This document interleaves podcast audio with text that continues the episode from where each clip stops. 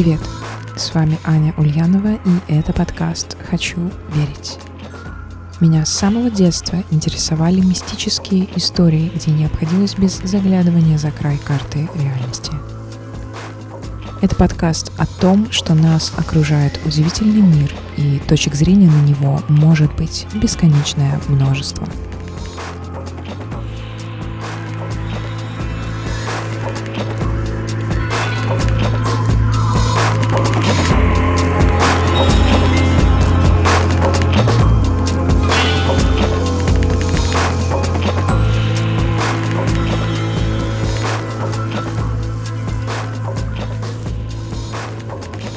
Тема для моего первого эпизода выбрана не случайно. Три года я работала над фотовыставкой, которая прошла в культурном центре ЗИУ и называлась «Алхимия». Три года я вдохновлялась древними учеными, искавшими эликсир бессмертия и осваивавшими трансформации веществ. И сама, как ученик мага, изучала, трансформировала, смешивала в поисках идеальных фотографических пропорций форм и смыслов – Вернемся в 2016 год. В кадре солнечная летняя Прага, и я иду по Золотой улице, где, по преданиям, трудились алхимики. Небольшие домики, ютящиеся вплотную друг к другу, сейчас, конечно, отданы сувенирными лавками на растерзание туристам. Наступает вечер. Поток людей редеет, и если подойти вплотную к стеклу и заглянуть внутрь, Кажется, будто время приоткрывает пыльную завесу удивительных и часто опасных опытов, творившихся по ту сторону окна. И вот уже как будто проступает из темноты силуэт алхимика, сгорбившегося над записями, годами совершенствующего свои шифры и формулы. На заднем плане в темной, дымной мастерской огонь, в котором каждый день уже много лет плавят, смешивают, растворяют и сгущают субстанции и материю. Чтобы приготовить эликсир мудрецов или философский камень, возьми, сын мой, философской ртути и накаливай, пока она не превратится в красного льва. Дигерируй этого красного льва на песчаной бане с кислым виноградным спиртом. Выпари жидкость, и ртуть превратится в камедиобразное вещество, которое можно резать ножом. Положи его в обмазанную глиной реторту и не спеша дистиллируй. Собери отдельно жидкости различной природы, которые появятся при этом. Ты получишь безвкусную флегму, спирт и красные капли. Кемерийские тени покроют реторту своим тусклым покрывалом, и ты найдешь внутри нее истинного дракона, потому что он пожирает свой хвост. Возьми этого черного дракона, разотри на камне и прикоснись к нему раскаленным углем. Он загорится и, приняв вскоре великолепный лимонный цвет, вновь воспроизведет зеленого льва. Сделай так, чтобы он пожрал свой хвост и снова дистиллируй продукт. Наконец, сын мой, тщательно ректифицируй, и ты увидишь появление горючей воды и человеческой крови. Таков рецепт философского камня одного из алхимиков древности. И Альберт Великий, и Роджер Бекон, и Фома Аквинский – Джордж Рипли, Парацельс и, конечно же, Николя Фламель тщательно скрывали свои занятия алхимией и записи вели так, что понять их мог только посвященный. Алхимики не стремились исключительно к получению золота. Оно было лишь стадией процесса трансформации, превращения, трансмутации. Однако Данте в своей божественной комедии определил место алхимиков, как и фальшивомонетчиков, в аду. А если точнее, круге восьмом, рве десятом. Целью для алхимиков был сам философский камень и духовное освобождение, превознесение, даруемое тому, кто им обладает. Абсолютная свобода от недостатков, болезней, старости и смерти. Иными словами, совершенство. Имя алхимика Николя Фламеля знакомо нам благодаря Джон Роулинг – Якобы он создал философский камень, подаривший ему богатство и бессмертие. Но было ли так на самом деле? Николя Фламель – вполне реальная историческая личность. Родился он около 1330 года. По словам самого Николя, однажды ему приснился удивительный сон. Ему явился ангел с древней книгой в руках. «Фламель, посмотри на эту книгу», — сказал он. Ты в ней ничего не понимаешь, но настанет день, когда ты увидишь в ней то, что никому не дано увидеть. Взять удивительную книгу в руки во сне Фламелю не удалось, ангел исчез вместе с ней. Этот сон запал в душу Фламелю, и когда он наконец увидел ту самую книгу, он не сомневался ни секунды. Тот, кто продал мне эту книгу, сам не догадывался об ее истинной ценности, так же, как и я сам, когда покупал ее, писал Фламель. Она досталась мне дешево, хотя выглядела явно дорогой, с позолотой, старинная и очень большая книга. Мне показалось, что ее страницы изготовлены не из пергамента или бумаги, а из тонкой коры дерева. Ее обложка была из мягкой кожи с выгравированными на ней странными надписями и рисунками. Так и началась грандиозная авантюра Фламеля по поиску философского камня. Очень скоро Фламель понял, что не в силах самостоятельно постигнуть тайного смысла записей – Николя полагал, что на первых листах книги он получил необходимые сведения обо всех манипуляциях. Но название материалов и последовательности, а также времени действия он установить не смог. Поэтому Николя переписал несколько страниц из заветной книги и показал их своему клиенту и большому любителю алхимии Мэтру Ансельму.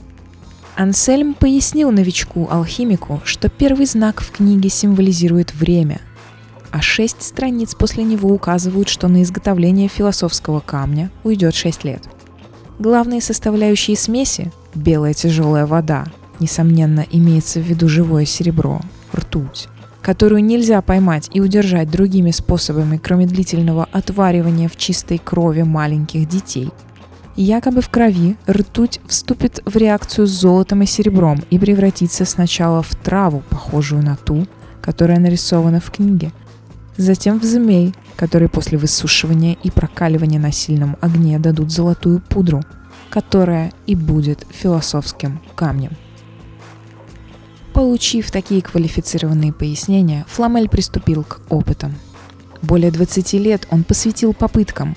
Он сам пишет об этом так.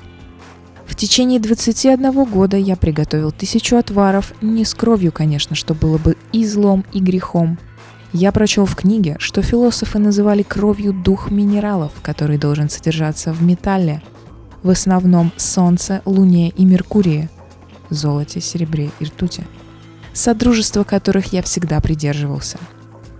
Однако, несмотря на все старания, получить желанный результат не удавалось. Тогда он решил обратиться за пояснениями к соотечественникам автора книги, ученым-иудеям, и отправился в путешествие в Испанию.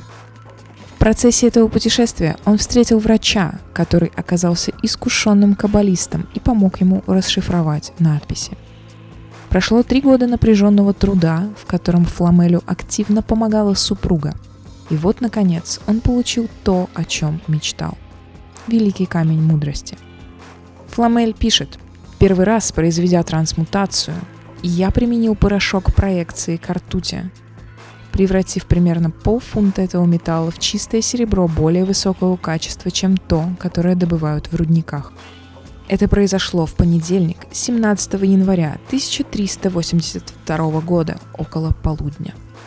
Вскоре, судя по его записям, он смог превратить ртуть и в золото. На чем основываются эти выводы, неизвестно, но современники отмечали, что именно в этот период благосостояние семьи Фламель резко возросло – Писарь, хоть и преуспевавший, начал расходовать значительные средства на благотворительность. И по его заказу был построен приют для бедных странников. Правда, ходили сплетни, что в приюте проживали алхимики. Умер Фламель в 1417 году, но есть предположение, что эта смерть была всего лишь ловкой инсценировкой, которая должна была скрыть главную тайну Фламеля – его бессмертие. Прошло два века, исследователи решили вскрыть его могилу и обнаружили, что она пуста. В то же время удивительным образом начинают появляться свидетельства людей, которые утверждали, что видели Фламеля и его жену. Если эти утверждения правдивы, то на тот момент Фламелю было около 300 лет. Спустя еще сто лет священник Сир Марсель заявил, что видел Николя Фламеля в подземной лаборатории, расположенной в центре Парижа, где он продолжал свою работу. В 1761 году несколько свидетелей утверждали, что видели его в Парижской опере. Много споров и дискуссий вызвал документ, названный завещанием Фламеля. Единственный человек, которому Николя доверил ключ – его племянник. Расшифрованный текст содержит подробное описание приготовления философского камня. Завещание обращено к племяннику Фламеля, и сам алхимик в нем утверждает, что унесет в могилу секрет философского камня, и о том же просит племянника. Свои алхимические опыты Николя Фламель описал в нескольких книгах, которые издавались с 1395 по 1414 год. Однако никому из его последователей не удалось по приведенным в книгах рецептам создать философский камень. Когда окажетесь в Париже в следующий раз, дойдите до острова Сите и обратите внимание, какими барельефами украшен вход в собор Нотр-Дам – на высоте человеческого роста можно разглядеть стадии алхимического процесса, символы, приспособления. Когда-то эти квадратные барельефы были раскрашены, но цвета не сохранились. Епископ Гийом Парижский это предвидел, поэтому все фигуры продублированы в витражах центральной розы. Карл Густав Юнг писал, что, осознавая то, что находится в подсознании, мы совершаем алхимический процесс. Психоанализ или поиск философского камня примерно одно и то же. Если вы нашли себя и смогли самоактуализоваться, вы и нашли философский камень, по мнению Юнга. Так кто же он, современный алхимик? Терпеливый и настойчивый мечтатель, ищущий совершенства? Нашел ли он равновесие между магией и рациональностью? Алхимия – мистерия трех миров – человеческого, божественного и стихийного.